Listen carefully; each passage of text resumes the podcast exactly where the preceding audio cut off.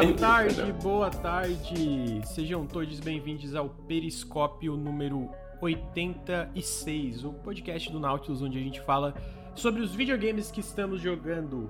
E aqui eu estou com meus amigos Bruno Tessaro, tudo bem, Bruno? Boa tarde, tudo bem, tudo bem. Que bom, amigo, fico feliz. Tá, tá de volta aí das férias, né? É, longas férias. Caraca, ficar esses 15 dias sem fazer nada É show. é terrível. É, é terrível? Não, é terrível, é terrível. Eu tava. Preciso encontrar alguma coisa pra fazer. Eu fiquei lendo, mas. Você lê, depois você termina de ler, você fica, meu Deus, deixa alguma coisa pra fazer. Falta É aí, videogame, é. amigo. Faltou videogame. Faltou videogame, acho que era isso, acho que era isso. É, eu tô com meu amigo Henrique, Henrique Antero. Henrique Antero. Henrique Entel. Entel. Como é que é o nome daquele Pokémon? Entei. Entei. Henrique Entei. Tá tudo bem agora. Tá tudo bem Tudo agora. Calendário mesmo. É, como é que você tá, amigo? Tudo bem? Eu tô bem, eu tô bem. Eu a- abri o podcast aqui, eu fui pego de surpresa porque o Bruno mandou um vídeo sobre Metal Gear aqui, de um cara narrando por cima um diálogo de Metal Gear. Muito tosco, muito ridículo. Tô aqui passando mal até agora. Mas estou muito bem, estou muito bem, muito feliz de estar aqui à tarde com vocês. Sempre bom terminar o expediente da semana com periscópio. Isso aí, pô. Então a gente veio falar de videogame. Eu tô cansado essa semana. Meu Deus. Essa semana foi. Lancei o vídeo do Stray na segunda. Aí quarta-feira lancei o vídeo do Hazel Sky. Aí quinta-feira lancei ontem o vídeo do Tombstar. Teve o café segunda, tá tendo periscópio hoje. E eu ainda fiz a pauta do café e fiz mais. Assim, ó, estou moído, moído. Porque, inclusive, eu consegui todos os dias na academia. Não sei como, ma- mas rolou, mas rolou. E nesse meio tempo ainda botei umas 20 horas no Power Wash Simulator. Então, Eu ia tá aí. falar isso, ainda limpou umas casas ali no Power Wash Simulator, né? Uma máquina. Uma máquina. Nossa, mas a máquina Caralho. agora tá tipo, né? Tá tipo, meu Deus. É. Então tá aí, a gente tá aqui hoje pra falar de três videogames, na verdade quatro videogames, o Henrique vai falar de dois, ele não zerou nenhum dos dois, pelo que eu entendi, mas ele vai falar um pouquinho dos dois aí. É, antes da gente entrar nos jogos mesmo, eu queria lembrar que vocês podem ajudar o Nautilus nos financiando através do apoia.se barra Nautilus ou picpay.me barra canal Nautilus, todo apoio faz muita diferença pro canal. É, se você está no feed de podcasts, fica o meu convite para vir aqui em twitch.tv barra Nautilus Link, onde a gente grava ao vivo o Café com Videogame segunda-feira às nove e meia da manhã, que é o nosso podcast de notícias, o Periscópio geralmente sexta-feira às três horas, mas hoje a gente entrou um pouco mais tarde porque eu me enrolei. Ah, se você está na Twitch, fica o convite para seguir a gente nos feeds de podcast. A gente está basicamente quase todos os feeds aí. Ah, no Spotify, no iTunes, no Google Podcast, só procurar Nautilus Link tudo junto. E deixem seus subs e apoiem a gente pra gente con- continuar fazendo aí é, conteúdo na internet, que, que, que faz muita diferença aí pro, pro futuro do Nautilus. Eu tô meio. Geralmente eu tenho mais energia pra rostear, hoje eu tô meio perdido assim. Ah, também. É. é Semana aí. é, semana foi puxada. Mas semana que vem eu entro de férias, né? Então, tá, tá quase. Ah, vamos começar. Esse jogo só eu joguei, eu acho. Acho que meus amigos, infelizmente, não tiveram o prazer de jogar esse jogo. Que é o jogo do Não. gatinho, né? O jogo do gatinho. É, tá, tá dando o que falar. O Stray, desenvolvido pela francesa, estúdio francês Blue 12 Studio, publicado pela Annapurna Interactive. E eu zerei semana passada. Semana passada, é. O meu, o meu vídeo saiu essa semana, né? Pra quem não viu, tem uma análise do Stray lá no Nautilus, no canal. É, tem uma análise que, pô, já tá com 84 mil visualizações. Que é muito, muito show. Aparentemente o pessoal gostou, fico feliz. Hit. Hit, foi o hit. Hitou. E, pô, cara, esse jogo é absolutamente incrível. Eu amei tudo que esse jogo faz. Vocês dois não chegaram a jogar nada do Stray, né, gente? Nada. Nada, nada, nada. Vocês têm alguma justificativa plausível pra não ter jogado? Tempo, Tá de férias. Tá de férias. E tu, Henrique, qual que é a tua justificativa? tempo e Valorant. Ah, Valorant. Tu acha que Valorant é uma justificativa plausível, amigo? Pô, cara, eu tenho que chegar no Imortal, né? Senão. Quero subir, né? Então tá aí. Ah, uma pessoa não jogou por causa de férias, justo, não tava com PC e videogame lá. E o outro por causa de Valorant. Aí vocês passam seus julgamentos de caráter aí, né? É... Mais Stray, vamos lá. Stray é um jogo de aventura 3D, onde você controla um gatinho perdido numa cidade cyberfuturista habitada por robôs e umas criaturas estranhas chamadas Zergs. E tu basicamente teu objetivo como esse gatinho é tu sair dessa cidade. É, tu, no começo do jogo, tu tá com teus amigos gatinhos, acontece um acidente, um pulo em falso do gatinho, né? E aí o gatinho cai nessa cidade. E aí o objetivo dele é sair, só que nunca é tão simples, né? Na, na vida dos videogames nada, nada é tão simples e o problema é que essa cidade é basicamente isolada do resto do mundo. Ah, na, na análise eu falo, né? Mas a, a cidade do Street foi baseada, uma das principais inspirações foi a cidade murada de Kowloon, ah, que foi uma, um, um, um centro demográfico muito como é que é, Henrique? Era o lugar, antes de ser demolida nos anos 90, foi o maior centro demográfico que já existiu, uma parada assim, né? A maior densidade demográfica maior densidade. da história do mundo, né? Tipo assim, é, acredita-se, né? Que tipo, tinha mais pessoas por metro quadrado do que já existiu em qualquer outro lugar. É, e basicamente... Era 50 mil pessoas em um espaço de quatro campos de futebol, algo assim. É, um bagulho absurdo. Era bizarro, mano. E então começa o jogo e, cara, ele funciona basicamente como um, um, jogo, de, um jogo de aventura, um jogo de ação tradicional. Ah, com um botão A tu pula, mas os pulos são contextuais, então tipo, não é um jogo de plataforma. Basicamente tu chega perto de alguma superfície, um muro, um cano, uma placa, e vai aparecer um, o, botão de pulo, e aí tu, o gatinho pula automaticamente. E a justificativa dos desenvolvedores, eu acho que faz sentido, é que Gatos, no geral, são criaturas acrobáticas, né? Eles fazem muitos pulos diferentes e tal.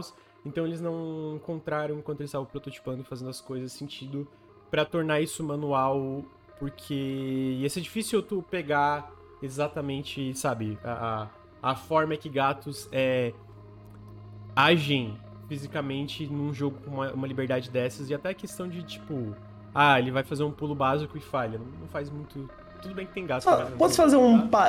tem, tem, igual no vídeo. Mas posso fazer um parêntese, amigo, aqui? Pode. Que eu li o seu review, né, pra. Uh, antes do vídeo estar tá produzido, né? E você comenta sobre isso também, né? Você comenta essa entrevista com, com os desenvolvedores. E eu fiquei assim, ah, interessante, né? Curioso, mas eu fiquei pensando assim, pô, mas não sei se eu tô convencido necessariamente, sabe? Uhum. E aí depois quando eu fui olhar o vídeo em si, quando você terminou de produzir o vídeo, que eu vi o jogo em movimento, eu falei, porra, faz todo sentido, né? Porque, tipo, eu não sei, eu acho que tava, eu tava com a impressão de que é, não sei, tipo, realmente parece fluido, apesar, essa contextualidade. Uhum. Eu tinha a impressão de que ia ser algo meio duro, talvez, mas realmente parece algo fluido, né? Parece algo tipo, mano, você realmente. As animações, assim, acho que vendem muito bem que você tá realmente ali como um gato, ali, acrobaticamente como um gato, né? Sim, então, eu acho que faz muito sentido o lance, porque é exatamente isso. E tu vê, se tu vê ali no vídeo, existe até várias animações diferentes, dependendo da altura, dependendo da distância que tu pula é, em, diferentes é, em diferentes superfícies e plataformas. Mas, para além disso, tipo, gatos sobem, realmente sobem em lugares muito, Cara, às vezes, finos, muito particulares. Então, tipo, tem várias placas que tu escala no jogo, que tu pensa isso, traduzir isso pra um jogo de plataforma mais tra tradicional e exigir muita precisão, né? Tipo, ia ter que ter muita precisão para tu fazer muitos dos pulos que acontecem no jogo. Então, tipo, eles pensam... E aí, pô, não sei se ia ser tão legal como é, tipo, tu explorar dessa forma. Porque daí o desafio no jogo é outro. É tipo, ok, eu tenho que chegar naquela janela. Em vez de ser o desafio, tipo, eu tenho que acertar o pulo, é qual é a rota que eu vou pegar. E aí existem várias rotas que eles montam. Eu acho que isso.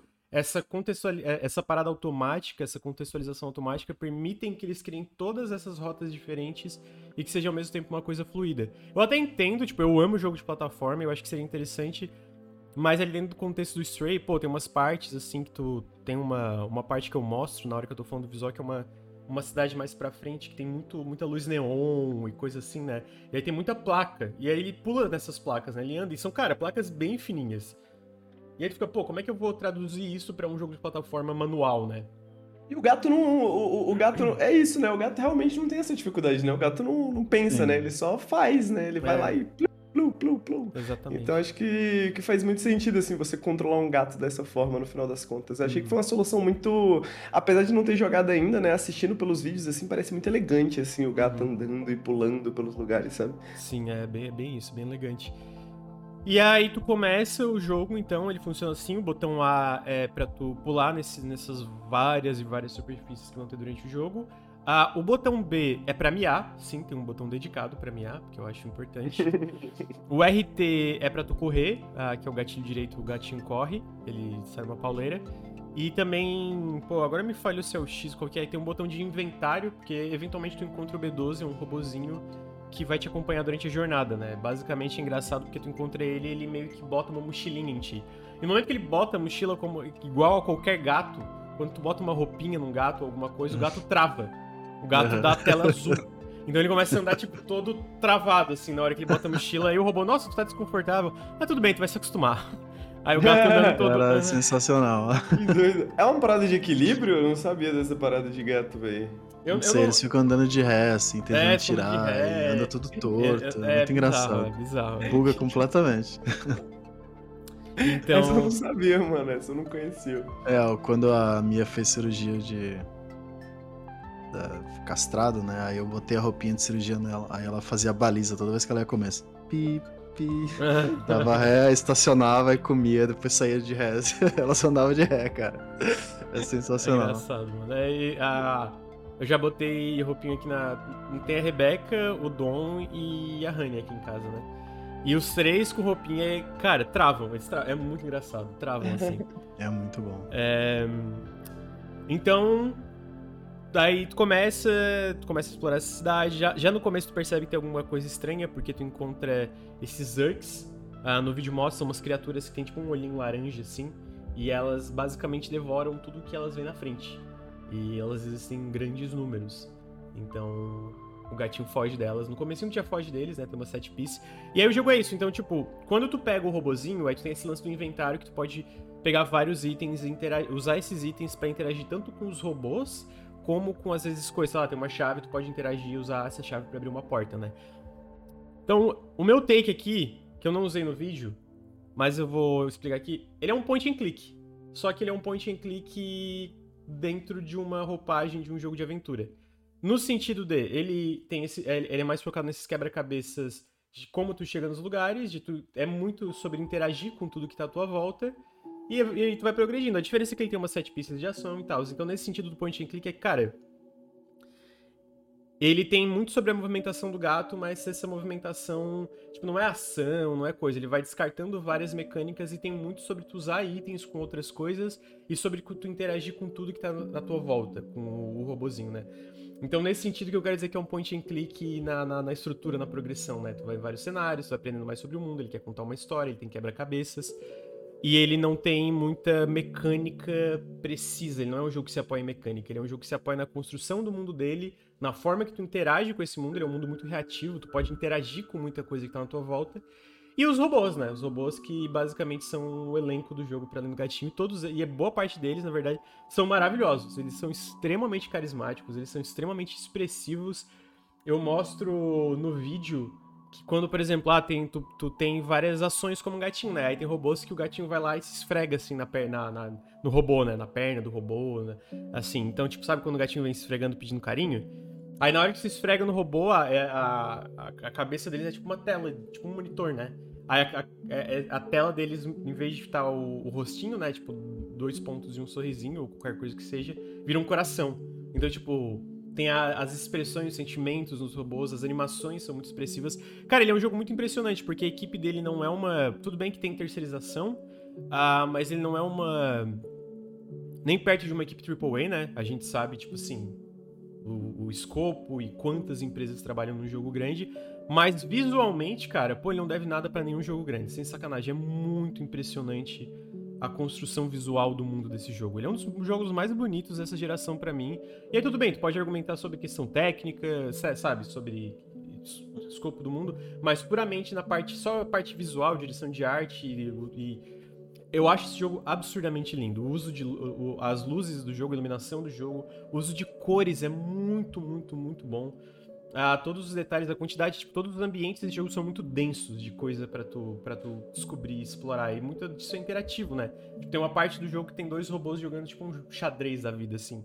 E aí quando tu pula na mesa, tu derruba tudo. Então, tipo, as coisas reagem pra, pro, pro, pro gato no cenário, né? Então, e aí tu vai progredindo, cara. E o que, que é fantástico é que o jogo como ele é esse jogo que não é tipo, sei lá, vamos pegar um roguelike aqui da vida, ou até um jogo de ação, que é, é, são jogos que se apoiam nas mecânicas, né? Não é necessariamente na narrativa ou em set pieces. São jogos tipo. Mesmo se tá num momento que não é. Às vezes o ritmo não é tão bom, mas as mecânicas carregam o jogo, né? Tipo, é tão divertido de jogar, mesmo se tá numa parte mais chata da narrativa, ainda é legal. Esse jogo ele não tem isso, né? Porque ele não tem tantas mecânicas assim. Ele Cara, tem esse lance que corre, tu, tu explora o cenário, tem essa coisa de interação e conversa. E tem uma parte que até tem um combate leve, que o robozinho ele ganha uma lanterna que ele pode usar nas criaturinhas e elas explodem mas não é um jogo profundo em questão de mecânicas. Só que ele é o, o, ritmo do jogo é muito, muito bom. Cara, eu zerei. Chegou esse jogo. Eu não lembro qual dia que chegou da semana passada. Eu zerei no mesmo dia. Eu zerei no mesmo dia, Caraca. porque eu joguei o dia inteiro e não parei. Tipo assim, Obviamente parei, sei lá, pra tomar um café, alguma coisa, mas eu zerei no mesmo dia e fiquei jogando sem parar, assim.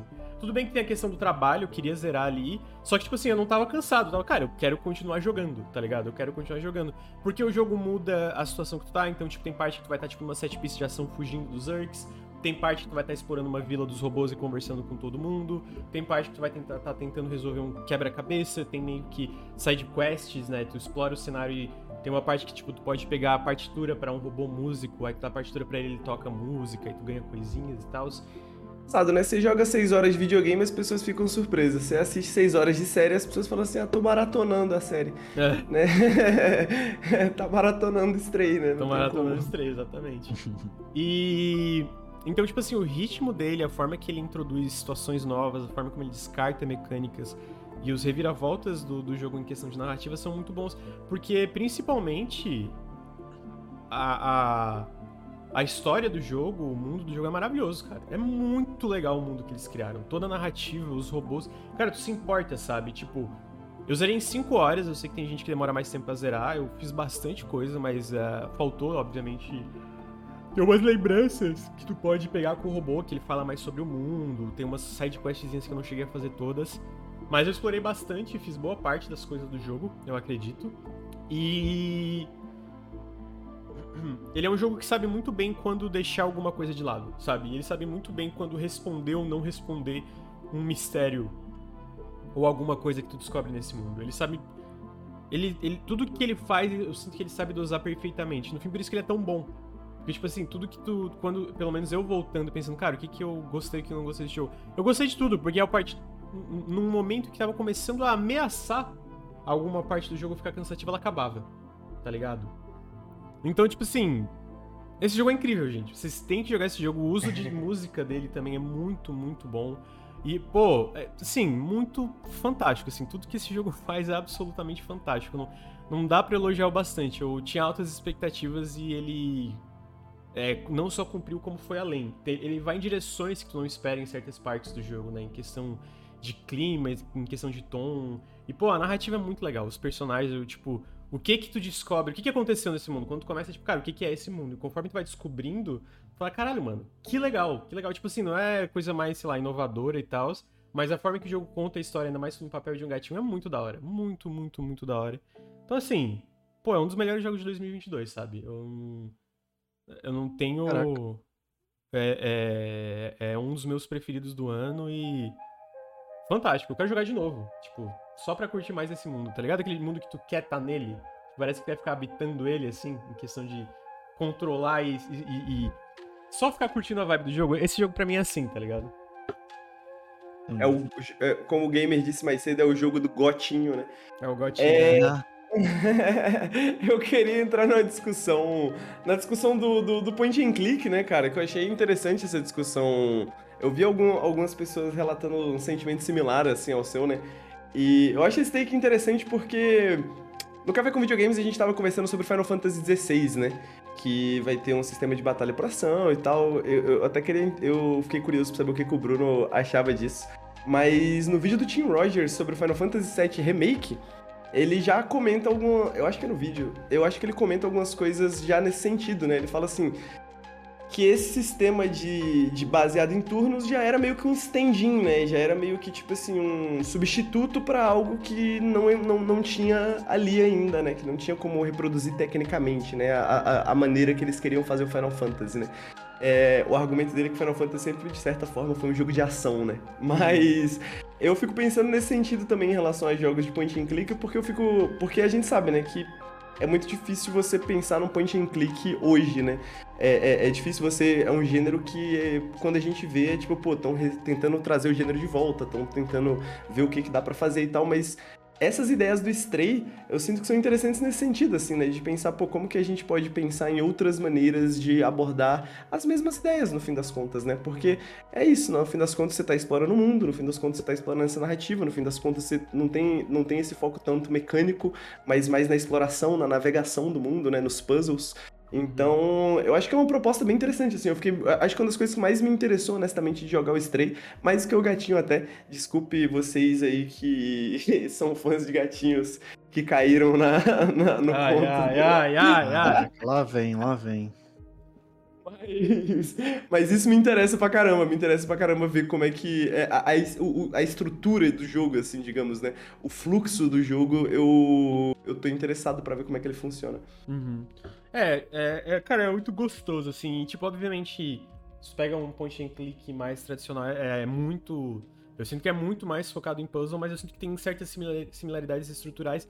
Até na questão de, tipo, quando tá no point and click, às vezes tem uma parte que é bem linear, tipo, ah, dura pouco tempo, e às vezes tá num hub maior, que tu faz várias coisas para depois continuar pra próxima parte linear e, sabe? E aí depois tem outro hub. Até, até essa parte estruturalmente eu sinto certas similaridades. Obviamente o Stray é muito.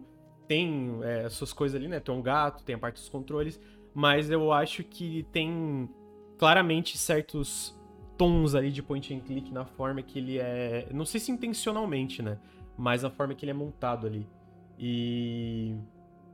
Então, e eu, eu curto muito point and clicks, né? Eu acho que é isso, né? Tipo, eu acho que existe uma cena de point and clicks muito forte, mas Obviamente é um gênero que tem dificuldade em se tornar mainstream, né? Em, sei lá, tipo, qual foi o último point and click que teve um sucesso do Stray, por exemplo, né? Hum, que bateu 60 Exato. mil pessoas jogando ali no. Assim, eu não consigo lembrar, né? Até duvido. Mesmo o novo Monkey Island, que é Monkey Island, eu duvido que vai ter o mesmo tipo de tração, o mesmo tipo de. Nossa, número de pessoas jogando, né? Mas, pô, é muito legal, gente. Cara, os, os ambientes, as coisas que tu descobre, a própria movimentação do gato. É, é um jogo que. Eu, eu, eu não sei o processo, né? É, não sei o processo que foi chegar até ali. Deve ter sido trabalhoso, deve ter sido difícil. Mas aonde eles chegaram, eu sinto que é um jogo muito. Não tem excessos, né? Ele é um jogo sem excessos. Ele é um jogo que, cara, tudo é muito certinho. Vou comparar com Inside aqui. É, no sentido de, tipo, quando termina Inside, é, cara, esse jogo é extremamente redondo, é um jogo extremamente polido, é um jogo extremamente bem elaborado. E eu sinto que Stray também é assim. Tipo, ele é muito bem elaborado, o design dele é fantástico, assim. E ele sabe onde começar, sabe onde terminar, tudo. Não só, tipo, de começo ao fim, mas os pequenos arcos que existem dentro do jogo também. E, é um, e o gatinho é perfeito. Tu chegar e derrubar um, um barril na cabeça de alguém, e tu sair andando derrubando um monte de, de garrafa, e tu ficar e começar a arranhar a superfície, tu arranha o sofá, tu arranha o tapete, tu arranha tudo. Ainda mais para quem tem gato e sabe como é que é os maneirismos de um gato, é, é um bônus, hum. né? É um bônus. É, tipo, mesmo pra quem não tem gato, eu acho que é muito fácil tu gostar do jogo. Mas para quem tem gato, eu sinto que tem um a mais ali, tá ligado? É uma conexão maior. Uhum. É, você falando assim me lembra um pouco de Walking Sims, mas eu não sei se tem uma, uma certa relação, porque tem um pouco disso, né? De você explorar o cenário, de você uhum. resolver puzzles, de você conhecer a história através da, do ambiente, que bebe um pouco de point and click, né? Sim. É, eu acho que. É. Mas eu acho que o lance do Walking Sim, é, comparando com esse jogo, é que o Walking Sim, no geral, não vou dizer todos, mas no geral eu sinto que eles são muito mais limitados em questão de interação com o mundo à tua volta, sabe? Sim. Tipo, tu, o, o, o Stray eu sinto que tu pode interagir com o mundo, mesmo que não tenha, sei lá, combate, tanto essas coisas, mas ele tem muito mais interação com o mundo à volta, seja na parte da movimentação do gato, que é contextual, mas tipo, quase tudo tu pode pular no jogo, Seja Hum. na parte de interação com os personagens, seja na parte de interação com o mundo, de até tu tocar nas coisas e elas se mexerem, sabe? Enquanto eu- no Walking Sim, no geral, eu sinto que tudo é muito mais estático, assim, né? Tem reação, né? É, Eu ia, eu ia comentar isso que nos point and clicks, inclusive, é interessante que você tem, tipo assim, geralmente você consegue interagir com basicamente tudo, mas a maioria das coisas são inúteis, né? E isso é uma parada muito interessante que eu sempre gostei de point and clicks, né? Você pede pra ver assim o item, ele tem uma descrição engraçadinha daquele item, e nunca Uhum. mais você vai ver aquela descrição. uhum. E são essas. E, e- e me lembram um pouco, sei lá, você derrubando um, gato, um, um- um copo no Stray, sabe? Tipo assim, são essas interações que não tem necessariamente uma. Uma, um propósito mecânico de evoluir a história, de evoluir a mecânica ou de alguma coisa assim, mas é só pra estar lá e meio que adicionar a vibe do mundo, né? Uhum, uhum. Então, eu acho que isso é Stray. Eu acho que isso é Stray. Porque tem coisas que eu prefiro evitar comentar pra não dar spoiler. Porque eu acho que a história do jogo é muito legal. É legal tu descobrir a história do jogo jogando. E no PC, eu sei que no, no PlayStation tá mais caro o jogo em si, né? No PC tá 63 reais. Eu sei que ele é. Não é curto, eu acho que é uma duração boa, 5 horas. É, e no PlayStation, se tu assina PlayStation Extra por um mês, tu pode jogar também. E obviamente, um mês tu zera esse jogo. Então, tipo assim, recomendação fácil. Eu acho que, pô, se tu curte um, um jogo com um ritmo gostoso que conta uma história legal, eu acho que Stray é imperdível, sabe? Quero saber se teus gatos reagiram como os gatos da internet reagiram. Eu joguei aqui no meu quarto, né? Então, tipo, o Dom, ele não, é, não entra muito aqui. A, a Rebeca, quando Ele ela não gosta muito de videogames, né? É, ele não, não, então, eu, eu acho que se eu jogasse lá na TV, eles iam reagir, porque teve esses dias que eu tava jogando Fall Guys, a Rebeca deu um tapão na TV quando viu um Fall Guys. Ih! Ela, pá, eu, caralho, Rebeca, para! Porque vai que derruba a TV, né? Ela já derrubou outra TV da minha irmã e quebrou, pra quem não sabe. Caralho. É... A, a Honey, a Honey vive aqui, né? A Honey é a minha mesmo. Ela olhava pra, pra tela e ficava assim, ó, falava, olha, olha, Honey, olha aqui, olha aqui, ela. Miau. Ignora. tipo assim, Nem aí. nem aí, nem aí. Desinteressada. Desinteressada, só queria saber de É um gato. É um gato. Não, gato. Não, tem- mas é muito engraçado, porque tem, vai- tem até um Twitter que fizeram agora que é tipo gatos reagindo a Stray. E Sim. tem uns que ficam muito engraçados. Muito eu vi um que eu marquei a Fátima no Twitch, que é tipo. O, é, a pessoa que tá jogando aperta o botão de miar, aí o gato faz miau. Aí o gatinho que tá fora olhando pro outro gato faz miau. Aí fica miau, miau. miau. é muito bom. Um Ah, diálogo. Um Diálogo. É, Então tá aí, Stray. Stray é, uma... é um jogo maravilhoso, joguem, joguem Stray. O próximo jogo é um jogo muito bonito também. É um jogo muito bonito. Mas, Bonito. pelo que não entendi, não é tão maravilhoso. Especialmente na questão que eu tava falando do ritmo, né? Que é o Eastward. Esse o Bruno trouxe pra gente. Inclusive tem a ver, hein? Tem a ver, hein? O que, que tem a Tem ver? a ver com, tem a ver com Stray. O Eastward? Ih, não gostou do Tem a ver- Tem a Eastward. ver com Stray. Ih, odiou o Eastward. Ah, mas o que- como Caraca, assim tem a ver? cara. Tem um Primeiro gato? odiou. Tem um, tem um Não, gato não é no- gato, não, não. Não é a ver com gato. É que o Eastward também foi inspirado em Kulum, a cidade Ah, eu não sabia. É por isso que aquela densidade que você vê no jogo lembra um pouco da densidade que você vê em Stray também, né? A Uhum. quantidade de detalhes e tudo mais. Sim. Mas vamos lá, o que é Eastward? Eastward é Eastward? Me um RPG de ação meio Zeldinha, assim, Uhum. só que muito mais focado em diálogo e história do que Zeldinha. E hum, lindíssimo, acho que qualquer um que Uhum. bate o olho, se você acha esse jogo feio, você tem mau gosto. É Concordo. eu tenho pra concordo. dizer pra você. E ele é, ele é uma história de, de dois personagens, o John e a Sam, viajando em direção ao leste, por isso o nome Eastward, né? Uhum.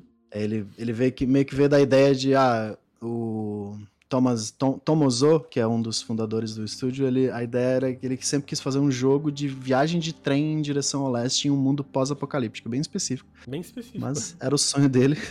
Então tá aí, finalmente realizou. O, o Eastward, ele é meio que uma. Pô, a pixel art jogo é muito lindo, desculpa, Bruno. tipo, É muito absurdo, é muito absurdo. Ele, ele, é um, ele é o resultado da explosão que teve de desenvolvedores independentes e desenvolvedores em geral na China, depois que, a, que o governo tirou o banimento né, de consoles e, e jogos em 2015. Então meio que a gente tá vendo esse boom da indústria chinesa. Tem vários jogos aí hoje em dia Pô, é, tem o Genshin Impact, Aham. por exemplo. É, tem Genshin- muita coisa foda saindo. É, de indie que eu, eu não cheguei a é- zerar, mas queria só o Fist, que é aquele Forged Shadow Torch, que tem um coelho. Ah, É, verdade. Eu joguei, eu parei de jogar na época de coisa de embargo, mas, cara, eu tava amando também. Pô, tá saindo umas coisas Hum. muito da hora de lá, enfim. Tem muita coisa incrível É. vindo Então, de lá. tem é. um jogo, Bruno, que eu descobri que é chinês. Não sei se tu lembra que, eu acho que foi ano passado na conferência da Microsoft, um jogo chamado Party, Party Animals. Art Animal. É um jogo tipo meio Gang Beast, só que são vários bichos fofinhos. Ah, sim, sim. Parece que esse jogo é. é. chinês, mano. Parece que esse jogo é chinês. Descendo a porrada, os bichos descendo a porrada um no outro, tá É. ligado? É muito bom. É muito da hora. É Enfim, muito legal. per- perdão, continua, amigo. Cara, É, mas então- falou fisting no no chat. Vocês são tudo maluco, mano. Desculpa, continua. É... Tá, é, tá, vendo essa explosão aí de desenvolvimento, é, a galera, os fundadores são três, o Tomozo, que é esse que eu mencionei, ele chamou um amigo dele chamado Hong, Hong Moran, que ele já era artista pixel art na época, aí é, eles, eles quiseram fundar e tal, né, é, se inspiraram muito no estúdio Ghibli, que é visível, Uhum. e Cowboy Bebop, Akira e tal, eles meio que queriam... Eles queriam que o jogo conseguisse, através das animações, contar uma história, né, tipo, mais pessoal e, né, mais, tipo, mais detalhada, mais rica em detalhes, só através das animações, o que é um trampo absurdo, e eu acho que eles conseguiram, porque todos os diálogos nesse jogo são animados, o que é bizarro pra um jogo em pixel art, né? Que você vê o Uhum. personagem. Quando eles estão falando, a boca tá mexendo, eles têm expressões faciais, eles se movem, eles pulam, é tipo, caralho, é surreal. Surreal o trabalho desse- de animação desse jogo. Só que é, um dos problemas dele, eu acho que o Lucas até já mencionou, é o, o ritmo. Eu achei que o ritmo desse jogo ele peca bastante. Porque assim, a estrutura dele. Ele é uma estrutura clássica, né? Ele é um jogo onde você tem o avanço da história através de diálogos e tudo mais, e quests, apesar das quests não serem bem definidas, são mais soltas, o que é legal. A exploração e o combate. Só que a parte de diálogo, a parte de né, conhecer personagens, desenvolver esses personagens, ela acaba tomando primeiro plano até demais, o que pra mim me incomodou bastante. O começo do jogo eu achei impecável, acho que as 10 primeiras horas desse jogo é perfeito, é perfeito, assim, ele, ele consegue balancear muito bem isso e, e traz aquele mistério muito foda.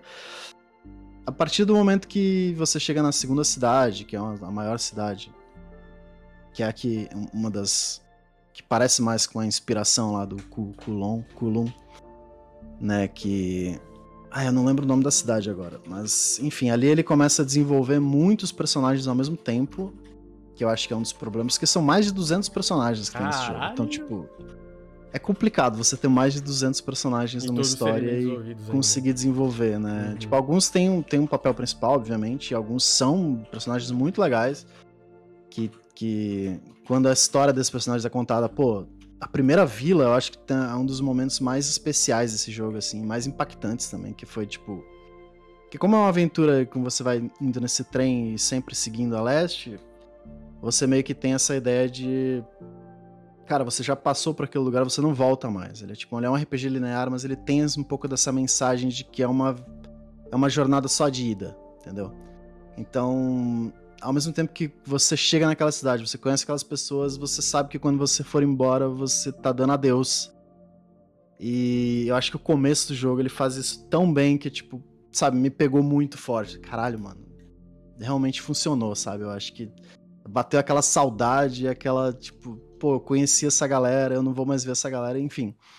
E eu, ele perde muito disso na metade do jogo, que Uhum. ele acaba se estendendo demais, introduz personagens demais, personagens que as- alguns são rasos, alguns são bobos.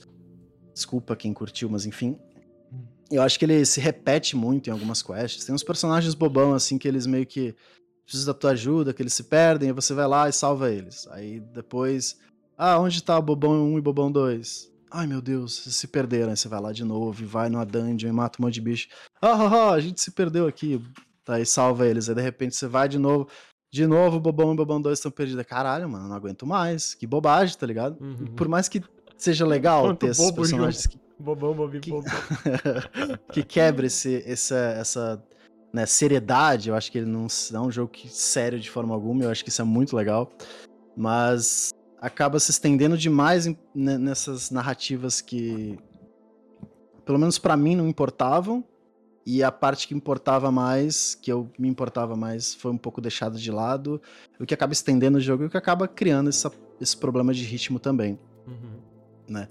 É, mas, tipo, a parte de combate eu gosto muito. Eu, eu sei que uma galera não gosta, mas eu acho muito legal. Você usa uma panela, uma frigideira para dar no meio dos bichos. Eu acho muito divertido.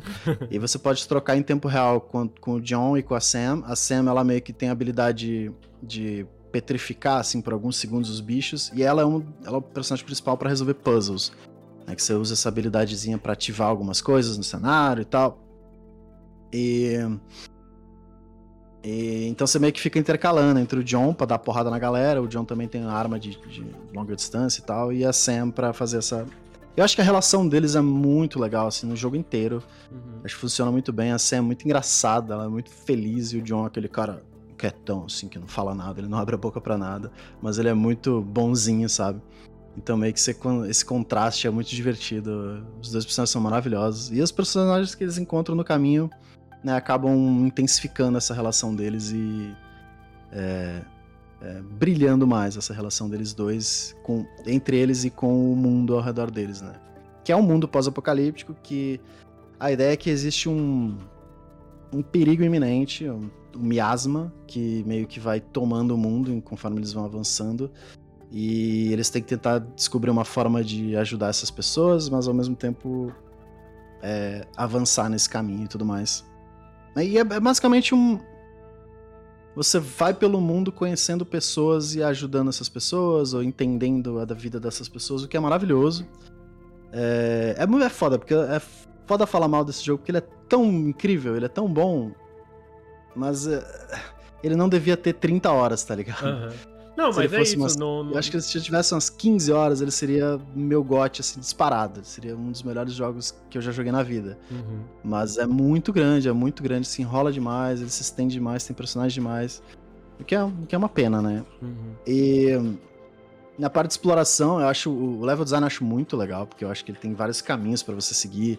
E é muito bom de explorar, e é lindo, né? Então, tudo, todo lugar que você vai, todo lugar que você explora, todo lugar que você conhece é caralho, é incrível, é incrível, é inacreditável a qualidade desse jogo. Só que a exploração ele tem alguns caminhos opcionais que te dão habilidades especiais para Sam, que também é muito legal, que são dungeons especiais com, com puzzles diferentes e tal. É muito maneiro. E essas habilidades te ajudam no combate, tem habilidade de cura, tem outras habilidades que a Sam libera, que ela fica mais forte. E a parte da narrativa eu acho muito boa. Eu acho que ele a história é muito legal, o caminho que ele leva, essa história é muito legal. Eu não gosto muito do final, eu tenho alguns problemas com o final, principalmente quando revela uma das personagens. Mas deixa pra lá, porque eu não quero dar spoiler. Mas, enfim, se alguém quiser conversar sobre o final de Eastward, manda mensagem no Twitter. a gente pode conversar. É, e a trilha sonora, eu acho que é, é, tudo impecável nesse jogo. É foda. É tudo, tudo nesse jogo é impecável. Mas o ritmo caga tudo. O ritmo. É. Tipo, cara, chegou um momento que eu tava tipo, quase pegando no som. Eu não aguento mais, cara. Essa bobagem desses bonecos no, no dos macaquinhos lá. Meu Deus do céu. Aquela parte dos macaquinhos, eu não sei por que existe. Mas enfim, tem umas partes desse jogo que. Por quê? Sabe? Uhum. Por quê? Uhum. Pô, é triste, isso, né, cara? É tão bom. Porque... O pior é que eu joguei 7 horas e eu adorei, velho. Não, é perfeito. As 10 primeiras horas é perfeito. Perfeito. É um dos melhores jogos. E ele tem um jogo dentro do jogo, cara. O Earthborn é um RPG um, por turno completo. Verdade. Tipo, você é demora umas 3 horas pra terminar mais até, pra terminar o jogo. Tem personagens muito legais no jogo. É bizarro, é muito incrível. Cara, é, é, foda porque eu lembro que eu ainda tô. Eu, eu comprei esse jogo no lançamento no Steam. É, e aí eu vi que era muito longo na época que saíram os reviews. Eu até fiquei surpreso quando eu vi, tipo, gente falando, ah, 30 horas, sabe? E eu fiquei, caralho, como assim 30 horas esse jogo? Até fuck. E aí eu não joguei, não joguei até hoje, né? Eu lembro quando tu falou que o ritmo não era bom. Ai, poxa, o Gucci. Eu chutei ele. Quando tu me falou que 30, era 30 horas, eu fiquei surpreso que o ritmo é meio. meio cagado, né? Oi! Oi. Esse cachorro é perfeito. Aí. Aí agora eu tô esperando, sabe o que, amigo? Eu tô esperando sair no Game Pass. Ah, boa, tem... ah, é porque boa. daí tem crossplay. Mas esse lance de ter, tipo, poder jogar no PC e no Xbox faz muita diferença para mim. E aí eu tô vendo sair. Se não sair, eventualmente eu vou jogar no PC mesmo. Mas eu fiquei muito triste porque, cara, ritmo é muito importante, né? Eu sinto que muito desenvolvedor indie e, e não indie, tipo, subestima isso, tá ligado? De quanto, mesmo que, tipo, as tuas mecânicas sejam boas, mesmo que tudo seja. Oi? Mesmo que tudo seja. Oh, Gucci. mesmo que tudo seja muito bom, se o ritmo não tá ali, uma hora tu cansa, né?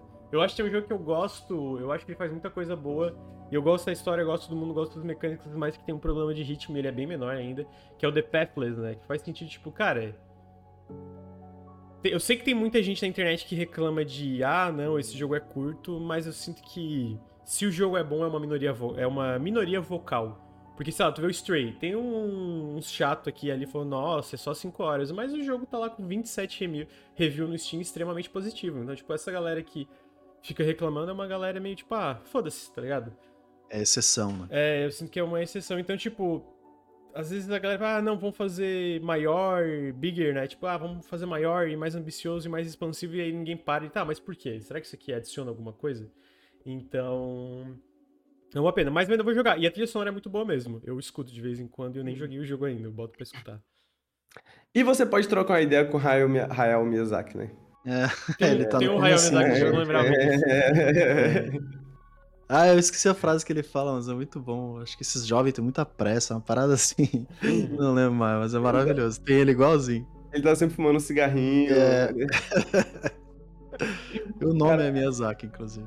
As de- é, é, pois é, eu joguei as. Eu joguei até a parte que você sai de trem, né, e tal, e aí você vai conhecer outras partes lá e tal. E eu parei e nunca mais voltei, sacou? E eu fiquei, caraca, mano, foi incrível essas sete horas que eu joguei, eu tenho que voltar, eu tenho que jogar mais e tal, mas eu nunca mais voltei. Talvez seja por isso. Talvez já tava começando a sentir, mas, pô, eu fiquei triste de saber que o, o, o pacing do jogo, o ritmo do jogo fica, fica mais difícil no final. Vai ficar mais difícil ainda voltar agora. É bizarro. Depois você sai do, do, do subterrâneo lá na primeira cidade, acho que é o auge do jogo. que Acho que é onde você tá agora. Caraca, é uma pancada assim que eu fiquei, mano, esse jogo é muito especial, muito especial. E aí logo em seguida, essa próxima cidade, ele meio que buf, dá uma despencada no ritmo fica bem maçante, fica bem chato. Pode Que é triste. Se a cidade tivesse metade do tempo, talvez não estivesse falando sobre isso agora. Então, Eastward, gente, é disponível neste momento para PC e Switch, infelizmente sem PTBR. É... Então, ritmo cagado, aparentemente, apesar de ser legal. É tipo legal ao mesmo tempo, não muito, né? É, inc- é incrível, é incrível, mas pero não, não muito. muito. O que é bizarro, né, caralho? Ai, que raiva, esse jogo é muito bom. Então tá aí. Em seguida, o Henrique trouxe dois jogos pra falar hoje. O primeiro é o Undergrave, que é do brasileiro Thiago, que inclusive tá. Eu, eu acho que ele tava aí no chat, posso estar ficando maluco. Ah, mas ele tava aí no chat, Thiago Oliveira. É, Thiago Oliveira, ele também fez Red Honing, que eu já falei aqui no Periscope, eu acho, ou pelo menos em algum vídeo do canal eu sei que eu já falei do Red Honing.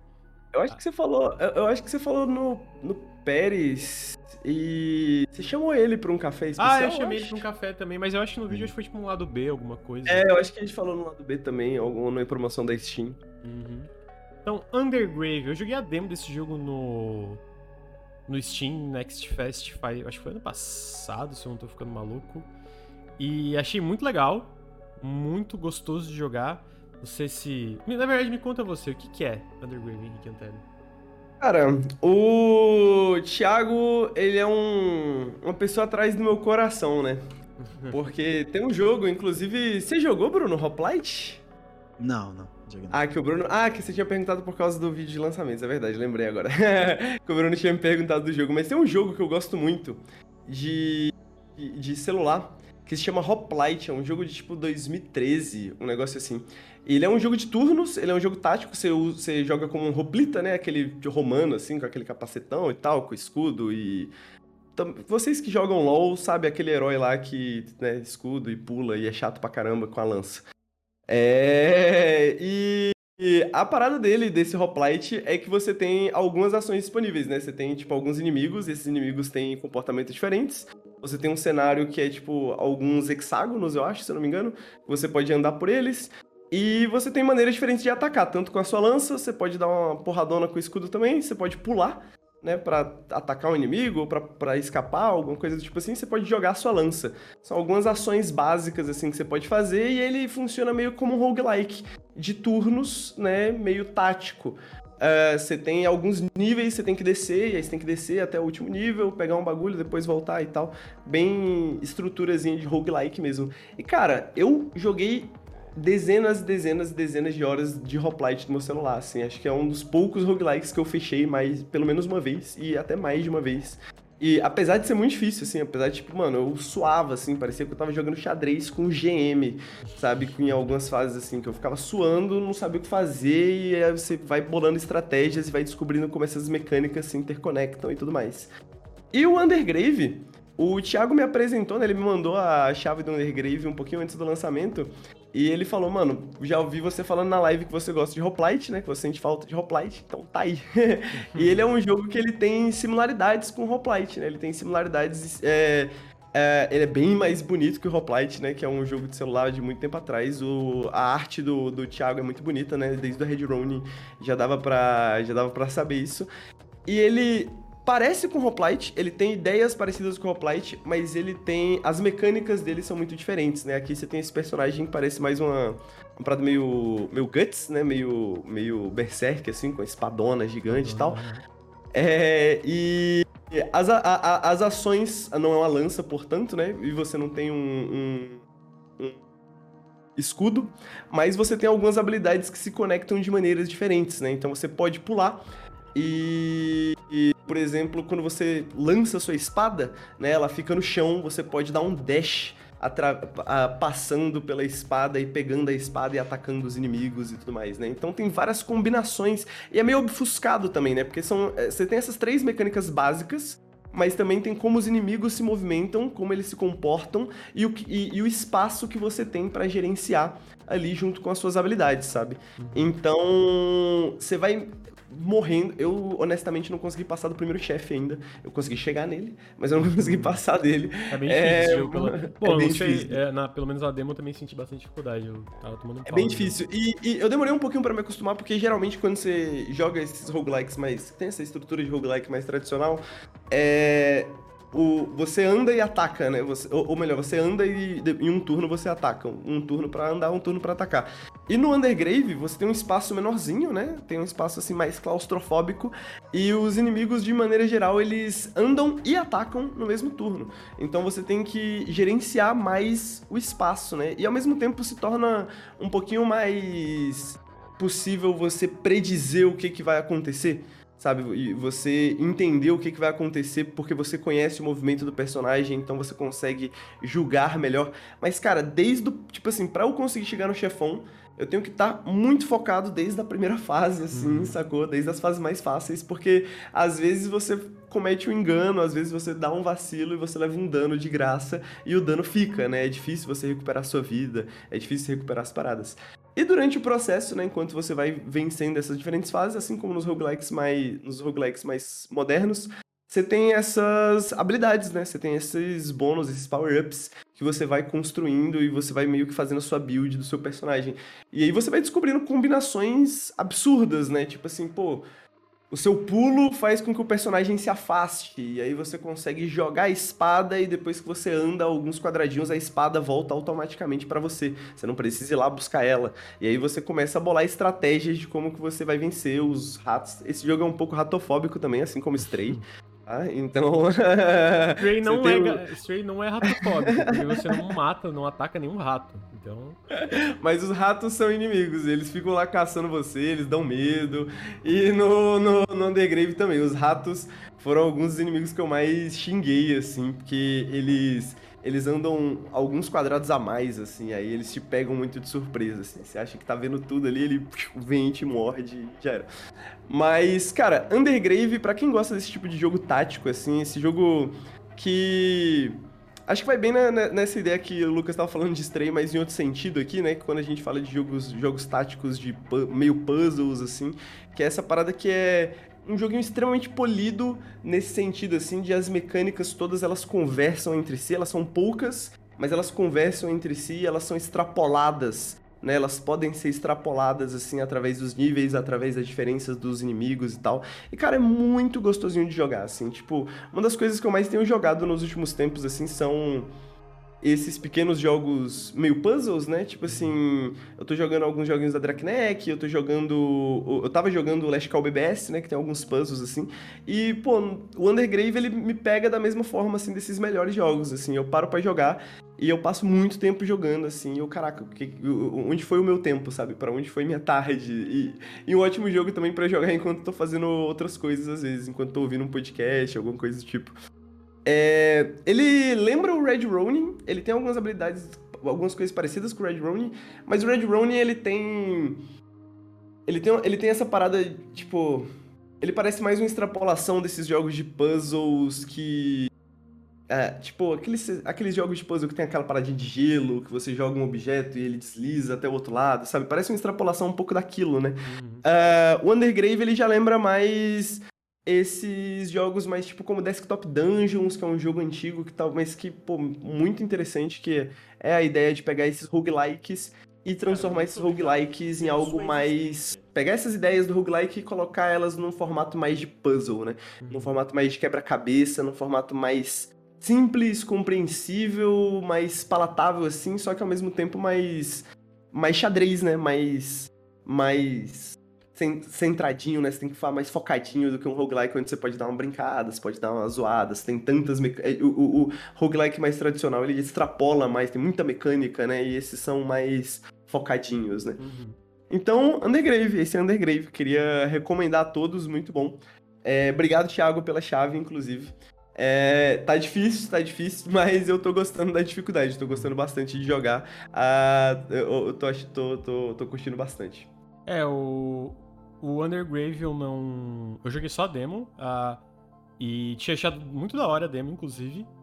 Mas o Red Ronin é fantástico, né? Eu recomendo muito o Red Ronin pra quem não jogou. Eu acho muito da hora. E eu sinto que o Thiago tá fazendo isso, né? Ele tá interpretando. Pelo menos o, o eu sinto que o Undergrave pega coisas e vai para outra direção, né? Mas ainda assim tem certos fundamentos lá do, do Red Ronin, meio que evoluções para direções diferentes, né? É muito legal, porque, pô, Red Ronin saiu em 2021. Aí o Thiago, desde então, lançou três, deixa eu ver. Red Ronin, o da Cobrinha, que é o Paon, a Snake's Journey, Raven's Hike e agora o Undergrave. Então, uhum. o cara tá trabalhando. Uh, e cara, eu, eu, eu, gosto muito dessa pegada do, do, do, do, desses jogos de puzzle, né? Tipo, me lembra muito o Michael Brew, né? Que é um outro desenvolvedor que eu gosto muito, assim, que é um, um gênero meio nicho, né? Mas eu, eu sinto que os jogos do Thiago têm muita identidade entre eles, assim, sabe? Uhum. Uma das coisas que eu, que eu comentei no vídeo que vai sair, né? Que no lado B desse mês que vai sair, que eu falo do Undergrave, é o, o que eu acho que o, Under, o Red Ronin tem em semelhança também com o Undergrave, que é muito estiloso, né, cara? É, Red Ronin, eu, eu, lembro de comentar isso no, no café que a gente fez com o Thiago, mas apesar de ser um jogo de puzzle que você espera uma coisa mais metódica, assim, né? Uma coisa mais contemplativa, digamos assim, o Red Ronin e o Undergrave, ele tem essa pegada que, pô, quantas vezes eu já cometi erros no Undergrave porque eu queria fazer o que era mais legal, uhum. sabe? Eu queria fazer o que era mais estiloso, o que era mais da hora, tá ligado? Então, mano, isso rola demais, demais nos jogos dele, tem uma identidade muito maneira. Então tá aí Undergrave. Uh, eu sei que saiu pra PC, eu não tenho certeza se já saiu pra Switch e afins, mas eu sei que já está disponível no PC. Uh, em seguida, o Henrique também trouxe para falar aqui com a gente o Art of Rally, uh, que é um, um jogo de corrida meio isométrico. Se está certo chamar isso de isométrico. É de rally, né? De rally. Top down, né? Top down. Top down é. de rally. É, que tem uma, um visual muito da hora, inclusive. Esse aí eu acho que tá em todas as plataformas, se eu não me engano. Então o que, que é Art of Rally, Henrique?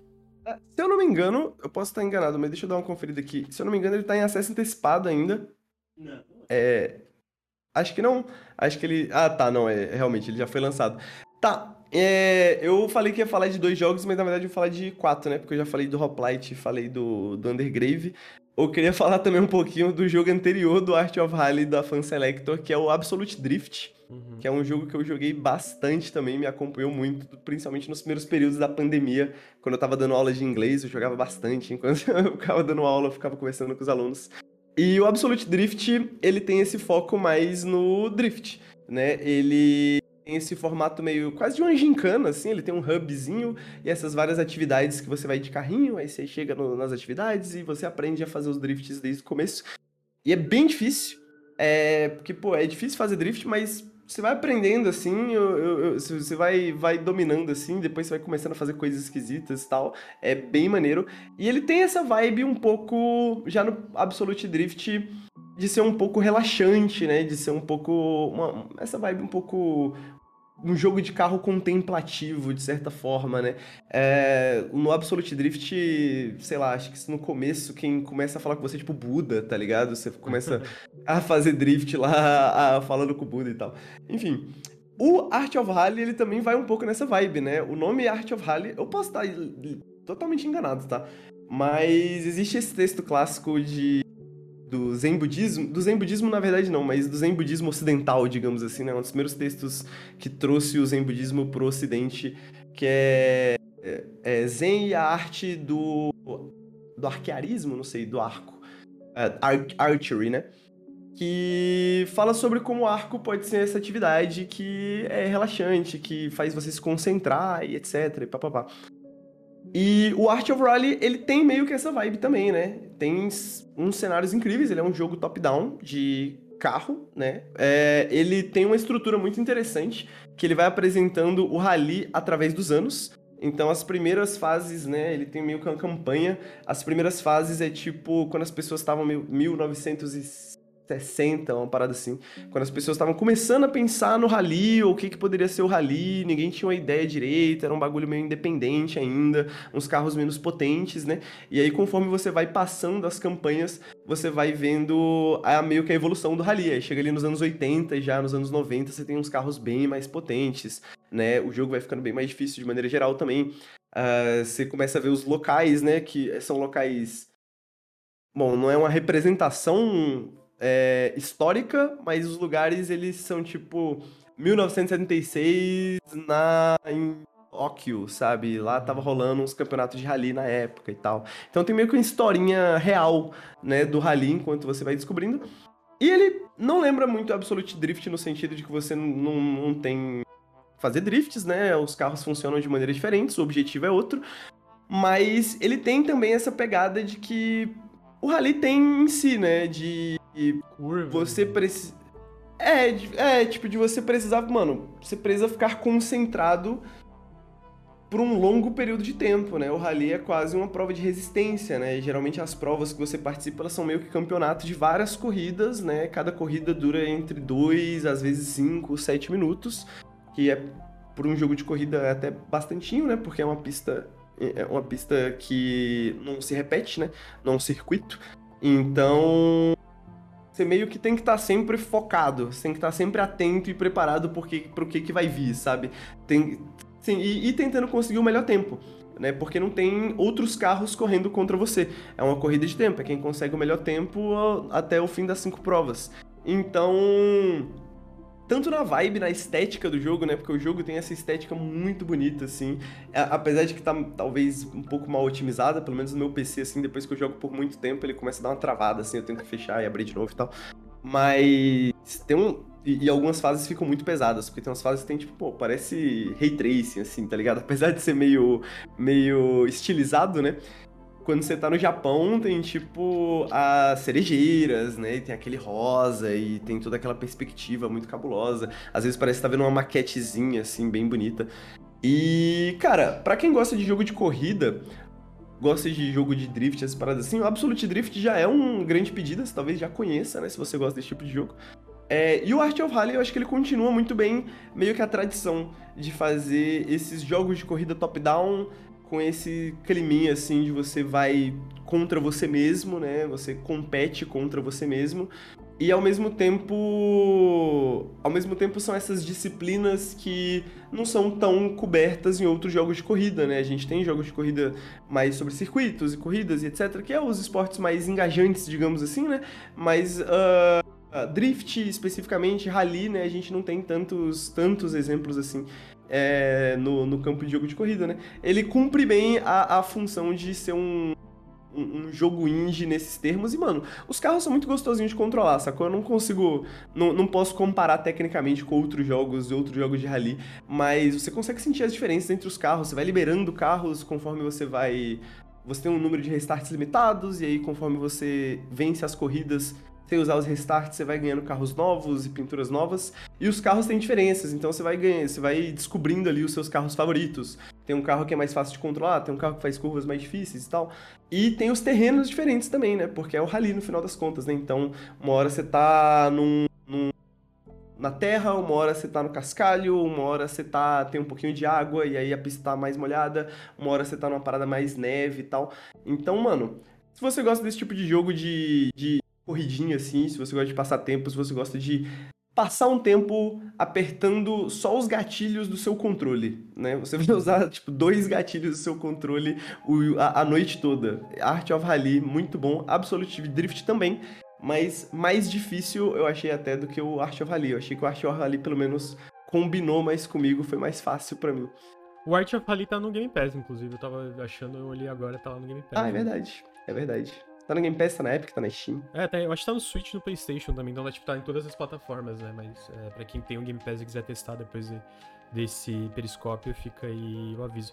Agora a gente tem que começar a lembrar também o que tá na Playstation Plus Extra. Ah, ó, quem tem Playstation Plus quiser testar, meu Deus, a gente vai Não. explodir a cabeça. é, o Bruno, coitado, agora vai ter que saber o que tem que botar lá na lista de lançamento na, na Extra também, amigo. Ah, eu, eu ignorei. Eu lembro que eu, quando eu fiz o Team Stray, eu não botei de propósito, cara. Só não vou botar, que é pra não botar nunca. é, a galera já comentou, ah, porque vai sair na Playstation Plus Extra. Fuck. Fuck, eu sei que vai, caralho. É o jeito, é... tem que botar. Então tá aí, videogames, pô. Videogames, o Art of Ali parece legal. Parece difícil. Eu acho que eu cheguei, eu cheguei a testar uma vez e eu tive dificuldade, eu lembro, assim, tipo, pegar a mão dos controles. É, eu é. demorei um pouquinho também, assim, mano. Eu demorei um pouquinho. Tipo, no começo. E, e você tem um número de restarts limitados, né? No começo eu tava errando tudo, assim. Aí eu comecei a falar, mano, eu vou fazer lento. Eu vou, não importa. Aí eu chegava em quinto, sexto ali. Aí foi que eu fui começando a pegar, assim, opa, dá pra fazer isso, dá pra fazer aquilo. No normal até que é bem tranquilo. Eu acho que no hard deve ser quase impossível, porque no normal eu já tô penando pra mim. É, então tá aí, queria agradecer meus amigos Bruno e Henrique Antério pela presença. Comentaram no chat, nossa, só uma hora de papo foi rápido.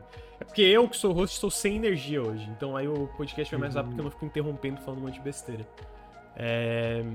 Mas Henrique, muito obrigado, amigo, pela presença. Muito obrigado você, amigo. Muito obrigado pela presença também. Muito sempre bom participar do Periscópio. É isso aí, tamo junto, amigo. É... Bruno Tessaro, muito obrigado. Eu que agradeço, é nóis, é nóis. nóis Joguinhos. Né? Joguinhos. Tô com vários pra falar no Periscópio, porque eu zerei vários jogos, por incrível que pareça. É... Então, também é... é queria agradecer quem está ouvindo no feed e quem está ouvindo ao vivo. Muito obrigado pela presença, gente. Ah... Queria lembrar que se você gosta do nosso conteúdo, considerem apoiar em apoia.se barra Nautilus ou picpay.me barra canal Nautilus. Todo o apoio faz muita diferença. É, se você está no feed de podcast, segue a gente aqui em twitch.tv barra nautiluslink. Se você está na Twitch, segue a gente nos feeds de podcast, a gente está em quase todos, só procurar Nautilus Link todo, tudo junto. É, jogue multiversos em parte numa live, acho top. Talvez semana que vem. É, hoje eu tô definitivamente sem energia para fazer live, mas eu, tô, eu joguei esse multiverso no Xbox e, cara, ele tá muito legal. Ele está muito da hora, o que me pegou um pouco de surpresa. Tipo, um Smash Bros da Warner que está muito bom, sabe? E realmente tá, porra, tá muito legal. É. Difícil defender isso aí. Pô, amigo, tá, tá divertido. Eu quero muito jogar esse jogo. É que o Bruno cara. gosta de jogo de luta, né? Aí... Bruno, imagina você poder falar para alguém que você é main salsicha. É, tá ligado? Salsicha. É, é bom, é, é bom. Realmente, tem, você tem um ponto, você tem um ponto. Então tá aí. É interessante. A gente encerra nesse. Nesse outro, a gente traga multiverso periscópio, quem sabe, vamos ver. Ah, gente, é isso. Eu acho que é isso. Sigam a gente no Instagram também para ver os lançamentos da semana, arroba NautilusLink. O Bruno sempre faz um trampo excepcional com essa listinha de lançamento. Aí a gente sabe que até o final do ano vai ter bastante lançamento, então sigam a gente lá. Uh, e o Periscópio nessa semana gra foi gravado no dia 22 de julho. Ah, peraí agradecer os subs, quase esqueci o sub que tá uma coisa. O último Botafoguense, muito obrigado pelo gift sub. Joek, muito obrigado pelos 5 meses de sub. Action Figure da Bjork, muito obrigado pelo primeiro Prime. Everton Malta, muito obrigado pelos 7 meses de, pelos 24 meses de Prime, na verdade. Tem o Action Figure da Bjork é um, um nick, né? Eu gosto que os nicks são entretenimento em si só, né? Exatamente. É... Então é isso, gente. Obrigado a todo mundo. E o Periscópio ficou por aqui até semana que vem. Tchau, tchau. Tchau. Valeu.